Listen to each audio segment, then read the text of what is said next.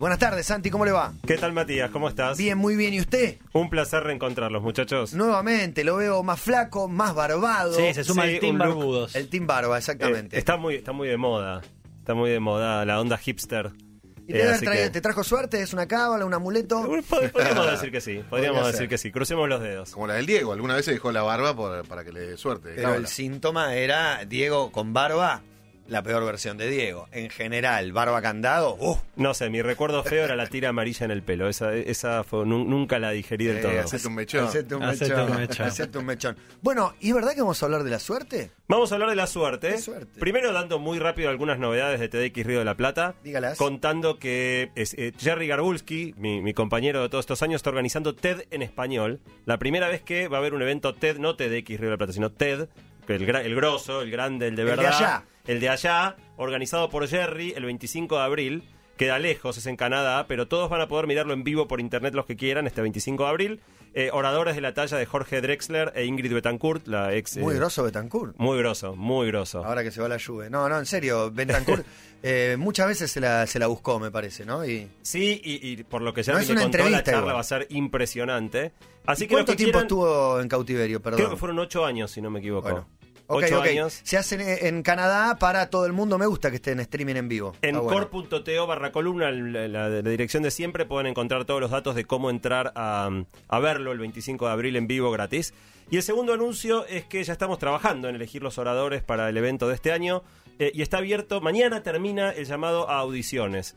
Así que si hay algún oyente que está haciendo alguna cosa espectacular y le gustaría contarla delante de 10.000 personas, les queda un día para entrar. También la dirección está en core.to barra columna para entrar y anotarse eh, para tener la posibilidad de audicionar y ser orador en el evento de este año. ¿Ya vieron Solo se algo? admiten autopostulaciones, no se puede postular a otros, Ajá. tiene que ser gente que se postule a sí misma. ¿Ya vieron algo que dice, uh, este la rompe? ¿Este tiene una historia o...? Hay un montón, el problema más grande justamente es cómo. Seleccionar, qué, qué- qué seleccionar.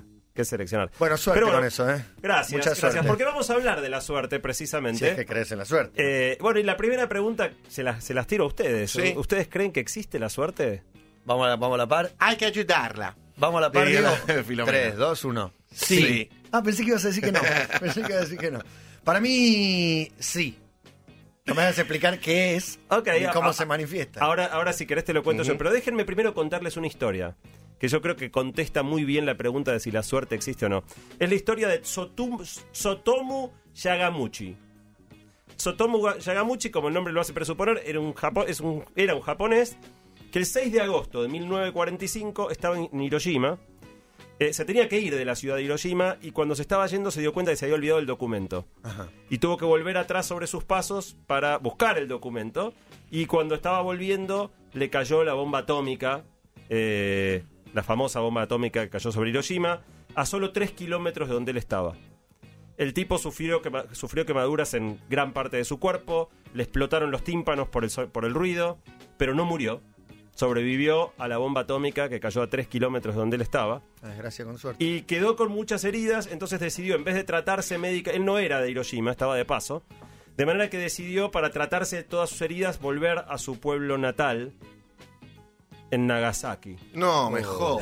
Qué mala suerte. Llegó a Nagasaki eh, a tratarse las heridas y le cayó la segunda bomba atómica. No te puede caer dos veces una bomba atómica. Bueno, las Es como únicas un dos rayo, bombas o atómicas sea. que se tiraron en la historia, las dos le la- Estaba de paso en Hiroshima y vivía en Nagasaki. Las dos le cayeron ¿No a vive en un atolón donde hacen pruebas nucleares? De Mururoa. Él laburaba en Fukushima, donde años después. Y sobrevivió de nuevo. Nah, ¿en sobrevivió serio? de nuevo a la segunda bomba Pero atómica. ya no quiero vivir. Y ahora Bueno. le dicen buñuelo los amigos. ¿Qué- qué es una, Repasado, una dicen. gelatina en una... en- en- Vivió hasta los 93 años y fue un gran activista por la paz. Y quizá la pregunta, o sea, yo creo que con la historia de Tsotomu, para mí es evidente que la suerte existe. Y lo loco además es que ¿es buena suerte o es mala suerte? O sea, La que tuvo él es buena. La que tuvo él es se buena. salva las dos Sí, veces. pero es buena porque él no eligió, no es que... Buena suerte vivir en Loma de Zamora, ¿no? La que tuvo el tipo este, le quedan dos bombas vos de hecho encima. que drapie, o sea, estás pensando más en la mala suerte del tipo que en la buena que se salvó. Pero Claro. porque fue Hiroshima justo. Lo de, lo de Nagasaki, bueno, era su lugar, le tocó. Bueno, buscando opiniones sobre si existe o no la suerte y para llenar los zapatos de un gigante como Garbulski, que es algo muy complicado, tuve que llamar a otro, a 38. otro gigante. Bueno, llamé a otro gigante para pensar acerca de, de la de la suerte, un gigante literal y figuradamente. Así que vamos a escuchar la opinión. A ver. Hola Santi, Eh, bueno, acá me pongo a responder las, las preguntas que me mandaste. Sí, definitivamente creo que existe la suerte. Es más, tengo suerte de, estar acá, de estar vivo, eh, de tener la carrera que tengo, de la mujer que tengo, los hijos que tengo. Eh, lo que no creo es que haya personas de suerte, no creo que haya amuletos que traigan suerte, pero que como raza estemos acá ya es una cuestión de suerte. Manu Ginobili. Impresionante. Sí, señor, sí, señor Manu Ginobili, alguien que, que realmente, digo, si, si uno, alguien piensa en el éxito y en, en- en- en qué rol pueda llegar a jugar la suerte en eso, Manu es uno de esos. En un ratito vamos a No, escuchar un poco más de Manu. Te quiero decir que es el tipo que menos asociado lo tengo a la suerte y más al, al trabajo, a la Claro. consecuencia, a las ganas de mejorar, a la obsesión por el perfeccionismo. Siempre cree que tiene algo para mejorar. La- las declaraciones de Greg eh, Popovich del otro día van en esa dirección. Es tipo que no quiere perder a nada nunca jamás. Bueno, más allá que Manu es un, un gran fan del programa, me parecía que era la persona ideal presente por esta Sí, razón sí. para opinar de eso. Opinaron también 1.500 personas que contestaron la encuesta eh, antes de la columna. 75% de las personas, o sea, 3 de cada 4 creen que la suerte existe. Y para mí la mejor manera de porque la pregunta sería cuál es la definición de suerte, ¿no? Suerte Para- y azar también, si hay diferencia o si es lo mismo. Totalmente. El azar. Para mí, la manera de, de explorar el tema de si existe o no existe la suerte es pensar si existen cosas que te afectan, cosas que afectan tu vida, que vos no podés controlar. Si hay cosas que están fuera de tu control y afectan tu vida, la pueden afectar positivamente o negativamente, pero vos no tenés ningún control sobre eso. Claro. De manera que para mí la definición es, si hay algo que vos no podés controlar y afecta a tu vida de manera favorable, es buena suerte. Si la afecta de manera desfavorable, es, es mala suerte. El ejemplo obvio, cosa que uno no controla, no sé, jugás a la ruleta, no, no tenés ningún control sobre el qué número va a salir. Hay habilidades Hay un igual. resultado que te... Sí, pero, pero el azar, digo... Son relativas, por supuesto, azar. las habilidades. Pero eh, alguien que no tiene idea contra alguien, no sé, yo voy con Guati, yo pierdo, Guati gana. Esto es así. Siempre. Eh, En la ruleta... Y hay una parte de suerte y otra parte de que él, evidentemente, Claro. algo Hay una cuestión matemática también de probabilidades. Y si más o menos, sabiendo o no sabiendo esto, manejás Las una cierta técnica, Completamente. Pero en definitiva, como no lo controlas, Claro. si sale el número que apostaste digo- es buena suerte, si sale otro es mala suerte. Si pensara en que esto, esto mismo, no sé, hay un problema con un, con un reactor o, o hay un atentado, lo- nosotros que no hicimos nada para que nos pase, tuvimos mala suerte.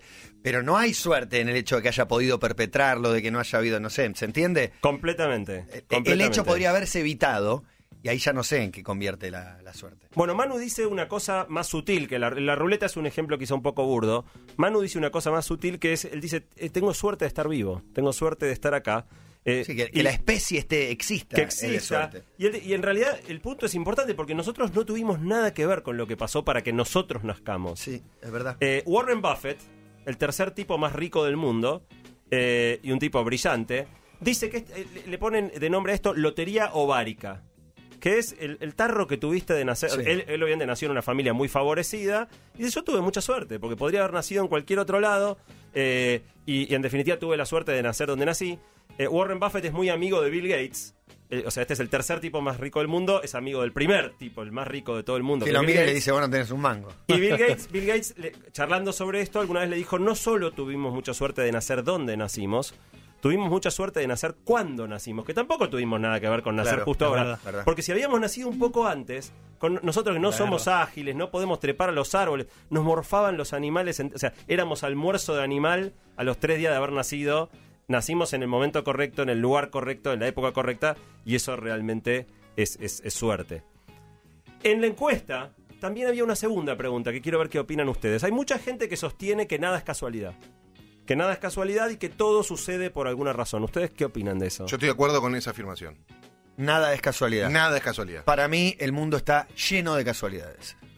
Para mí hay un término que el cual me familiaricé que es la serendipía. eh, y- Serendipity. serendipity, y para mí estoy con la primera frase y lo mismo que dice Diego. Para mí sí, está todo pensado por algo. Bueno, yo creía que en realidad esto era el opuesto de la suerte. O sea que si vos creías que había que existía la suerte, no podías al mismo tiempo sostener que todo tenía una razón.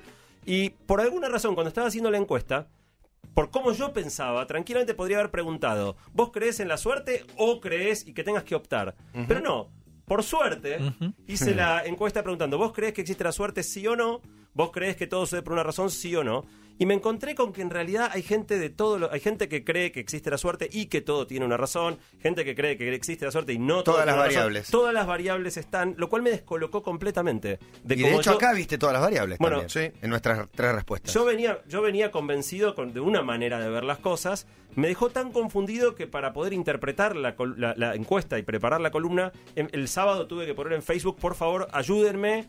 A ver, y, y planteé el problema y se armó una discusión increíble con cientos de comentarios. Como me imagino que mucha gente estará ahora opinando en las redes sociales si creen en la suerte, no creen en la suerte, si creen que todo tiene una razón o no. Pero esta fue una de las pocas veces donde la encuesta no solo le aportó algo de, de- de- de color a la columna, sino que me cambió completamente la manera en la que yo venía eh, encarando el tema. Y entonces tuve que ver cómo se reconcilia, cómo, cómo unir en mi cabeza estas dos cosas que para mí eran opuestas y que Diego ve como complementarias, no opuestas.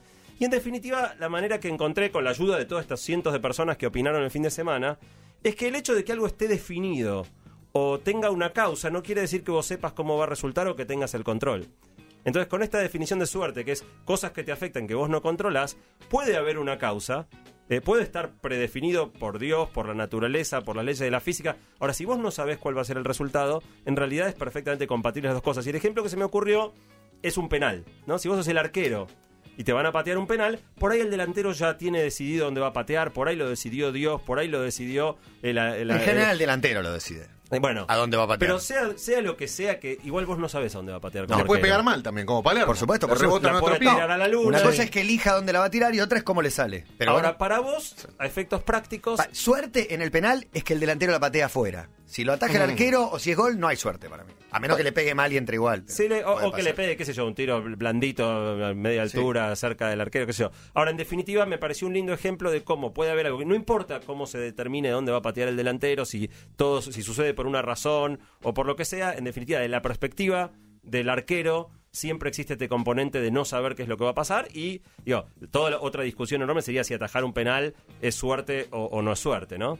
Me parece que a los protagonistas le conviene hablar de la suerte para sacarse el peso de que es un, eh, un juego donde hay un, un desafío mental tremendo, donde hay eh, gente que hay gente que es experta. Hay arqueros que patearon 50 penales, atajó 20. No hay suerte ahí. Bueno, Es- acordate de hecho, hay 2006 con estudios. la listita Ah, pero- en el costado del palo. sí, sí. Adrián Paenza habla de que hay estudios y se comprobó que cuanto más rápido se patea el, el- el penal, cuanto más rápido pones la pelota y lo pateas, hay más probabilidad de que lo hagas. Así que Sí, hay- y el que patea primero gana 60-40, Sí. por ejemplo, un dato que no manejábamos hasta que Paense hizo esa contratapa. por lo Mira. general patean los mejores, ¿no? Pero bueno. Sí, pero en general Pero el los que dos arre- equipos, ¿Qué, elegís? ¿Patear segundo o patear primero? Bueno, 60-40 El gana la estadística general que primero. patea primero. Mira. Estoy pensando en aquel momento del Mundial donde el técnico decide poner al arquero suplente para atajar los penales. Excelente golpe psicológico, no hubo suerte ahí. Hubo, bueno, aparte, el, el punto era que, uy, puso un experto, nos En cagó, penales. nos va a atajar.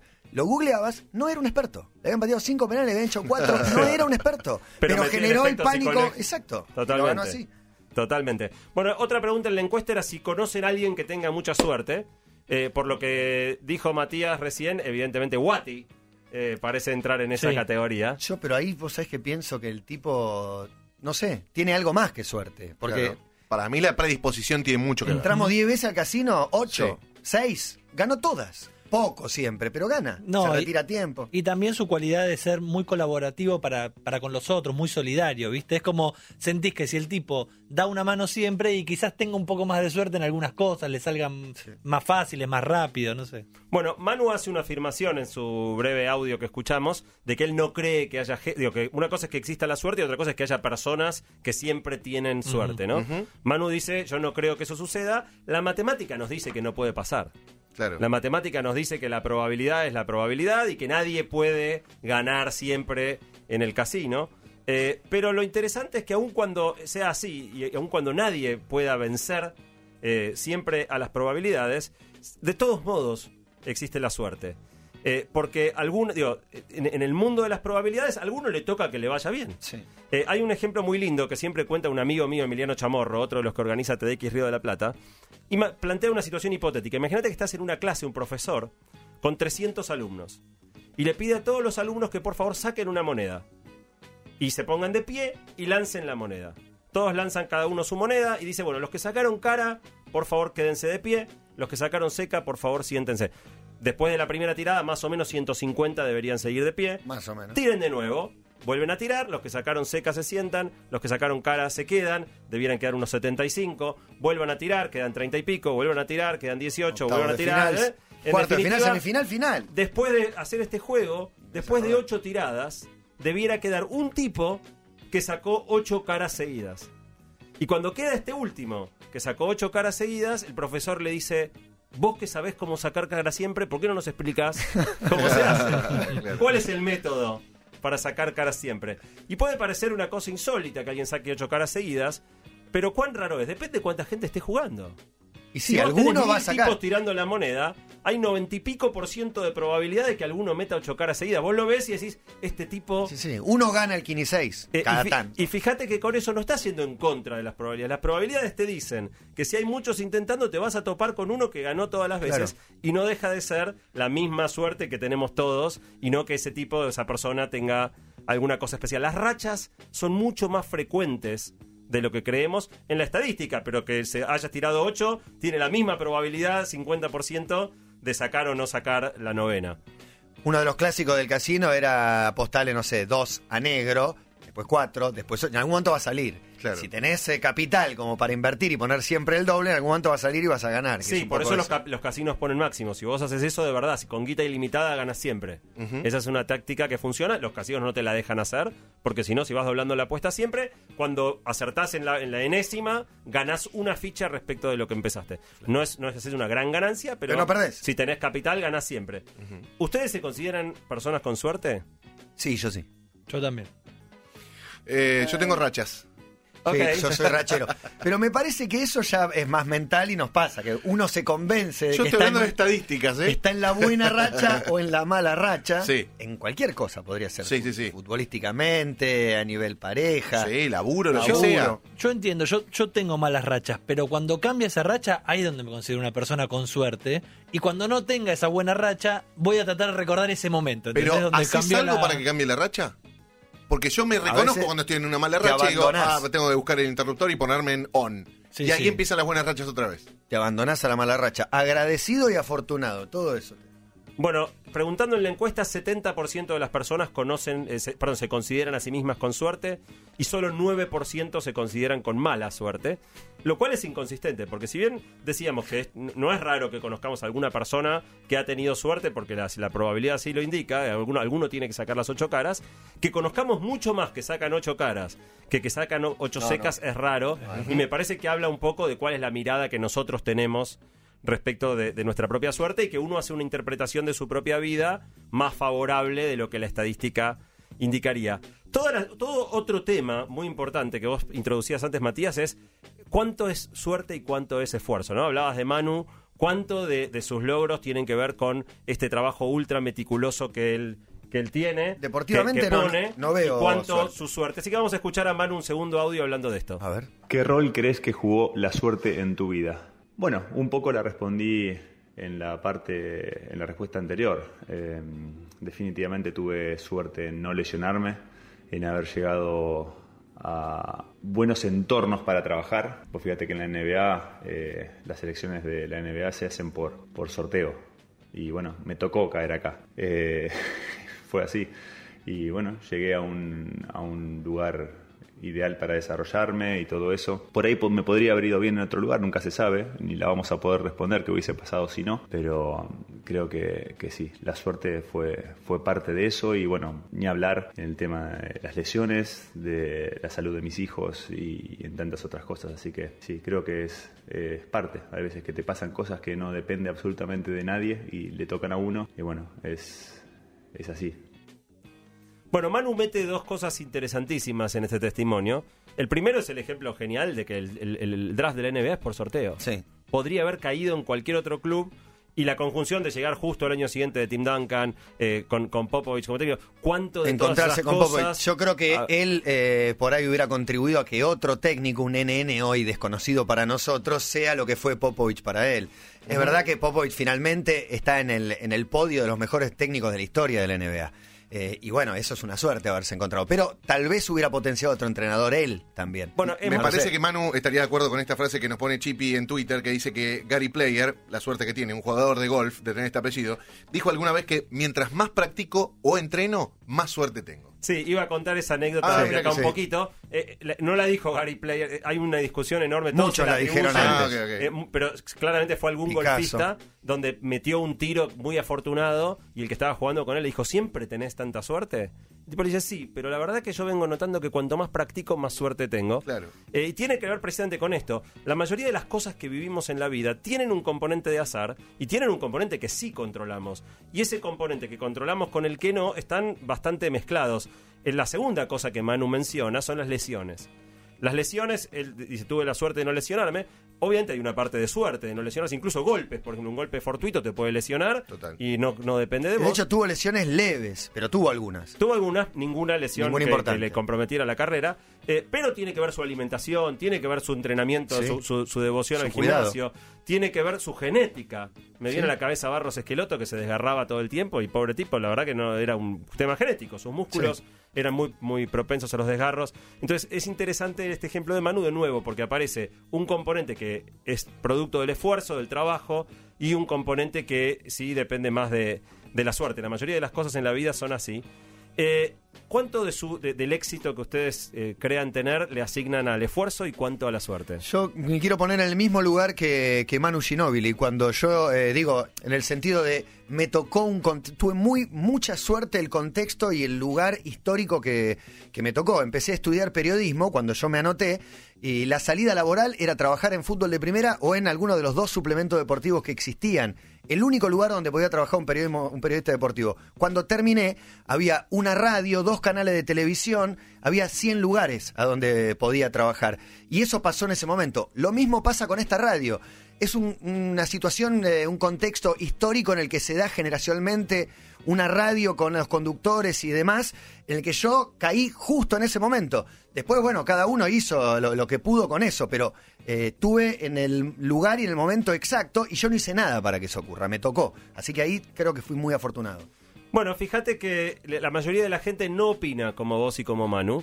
En la encuesta yo pregunté cu- por, cu- cuáles le asignaban un rol muy importante al esfuerzo y cuáles le asignaban un rol muy importante a la suerte. 90% le da mucha importancia al esfuerzo y solo 32% reconoce que la suerte fue importante. Pero eh, la, la suerte fue haber caído en un lugar y en un momento. De- después es todo Después, esfuerzo. obviamente, eh, después el esfuerzo va, va- va arriba. Eh, Kahneman, Daniel Kahneman, un premio Nobel, uno de los tipos más brillantes que existen analizando el comportamiento humano, tiene una fórmula. Él dice, éxito es igual a talento más suerte. Gran éxito es igual a talento y un poco más de suerte.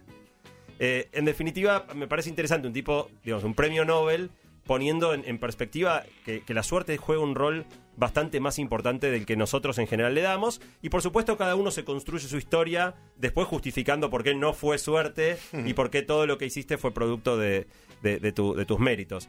Eh, la última cosa interesante respecto de la suerte tiene que ver con si se puede hacer algo para para mejorarla. Vos en un momento diste, di- Diego, dijiste a la suerte hay que ayudarla. Sí. La pregunta sería, ¿cómo se ayuda a la suerte? Eh, con esto que hablábamos, con eh, preparación, con buena predisposición, con esfuerzo, con trabajo, la suerte llega en algún momento y mejor que te encuentre así. Es como una inspiración de la que hablan los artistas. Sí, pensaba, ¿sabés en qué otro caso? En Carlitos Tevez. Eh, ¿Qué dirías? ¿Que, que tuvo suerte? Porque al lado de él hubo un montón que algunos asesinados en, en circunstancias trágicas, otros que no llegaron. Eh, no sé si él tuvo suerte de caer en ese contexto o contra la mala suerte de todo la que le tocó, salió adelante y se convirtió en el, jugadorazo, en el, en el super deportista profesional que es. Bueno, por eso, fíjate, parecida a la historia del japonés, en general la suerte, buena o mala, viene como muy mezclada, ¿no?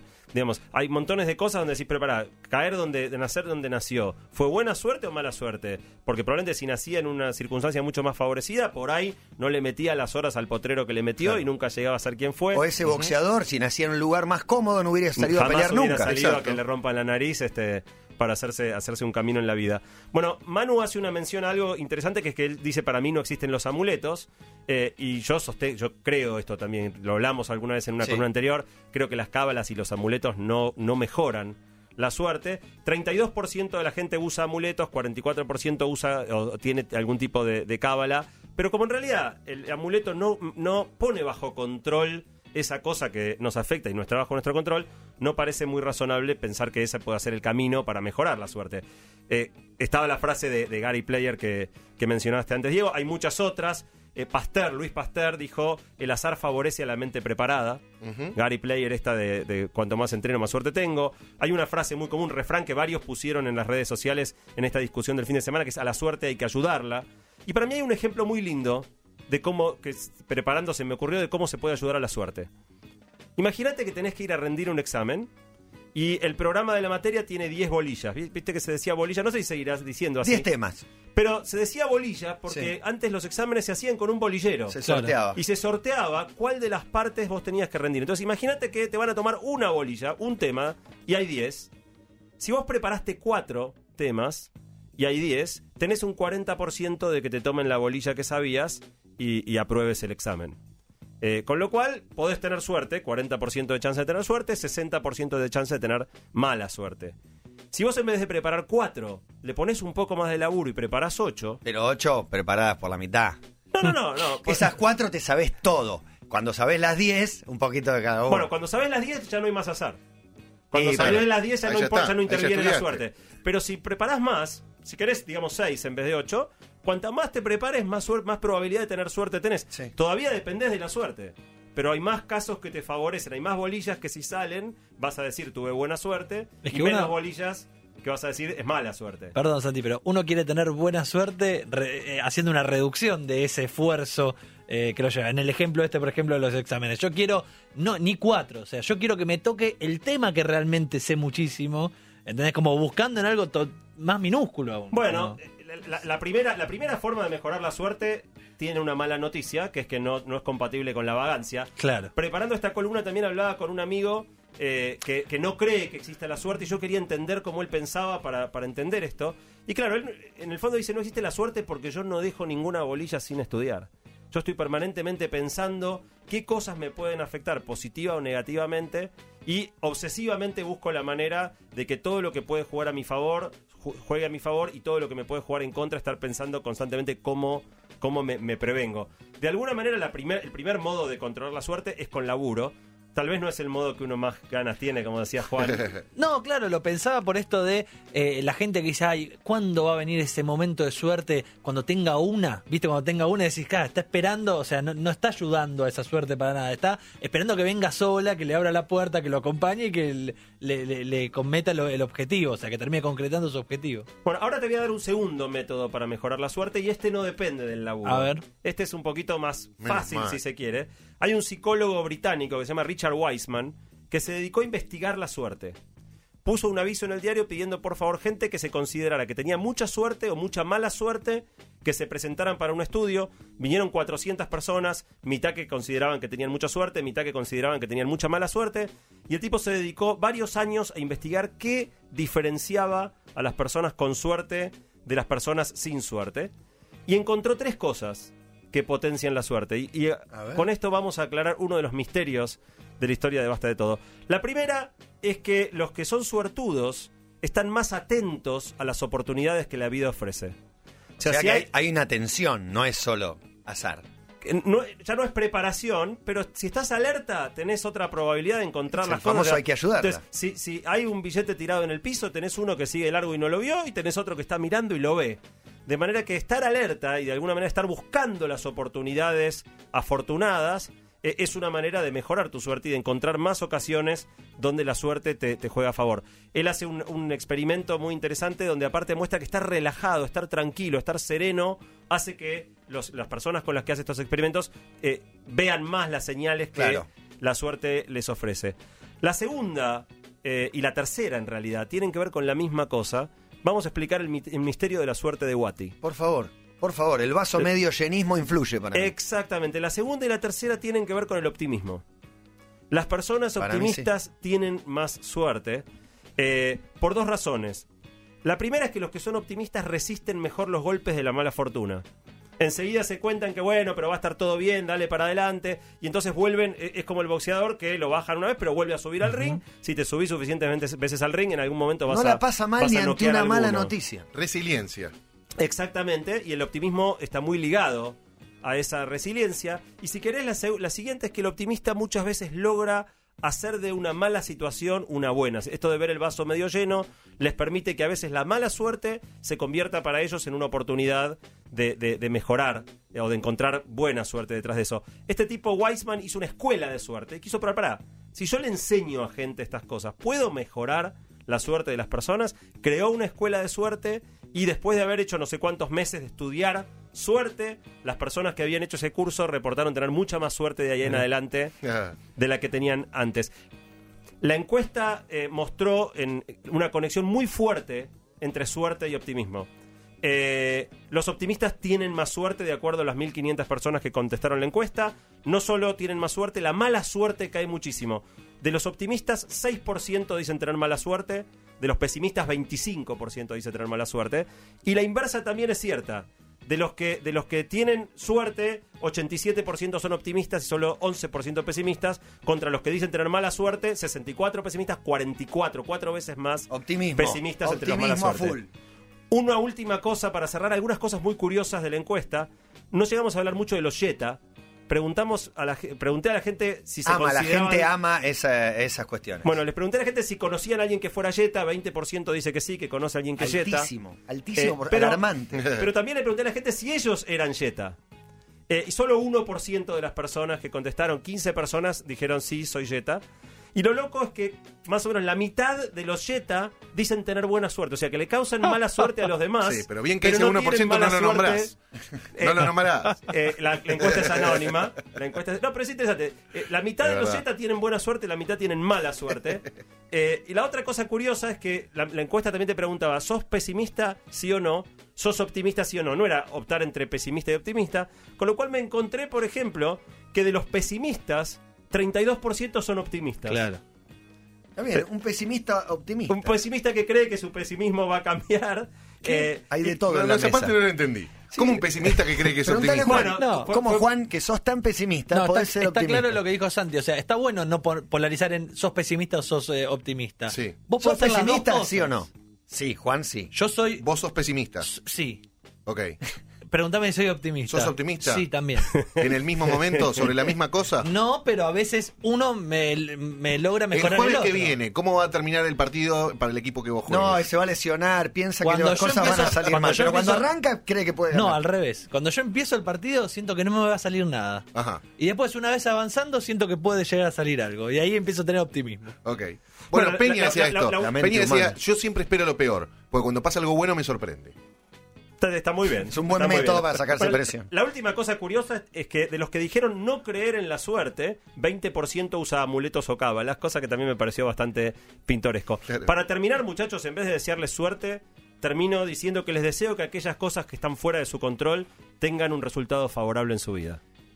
Gracias, Santi. Mucha suerte para vos. Un placer. Una suerte de contar con Santi Bilinkis hoy, una vez más, de regreso a Basta de Todo.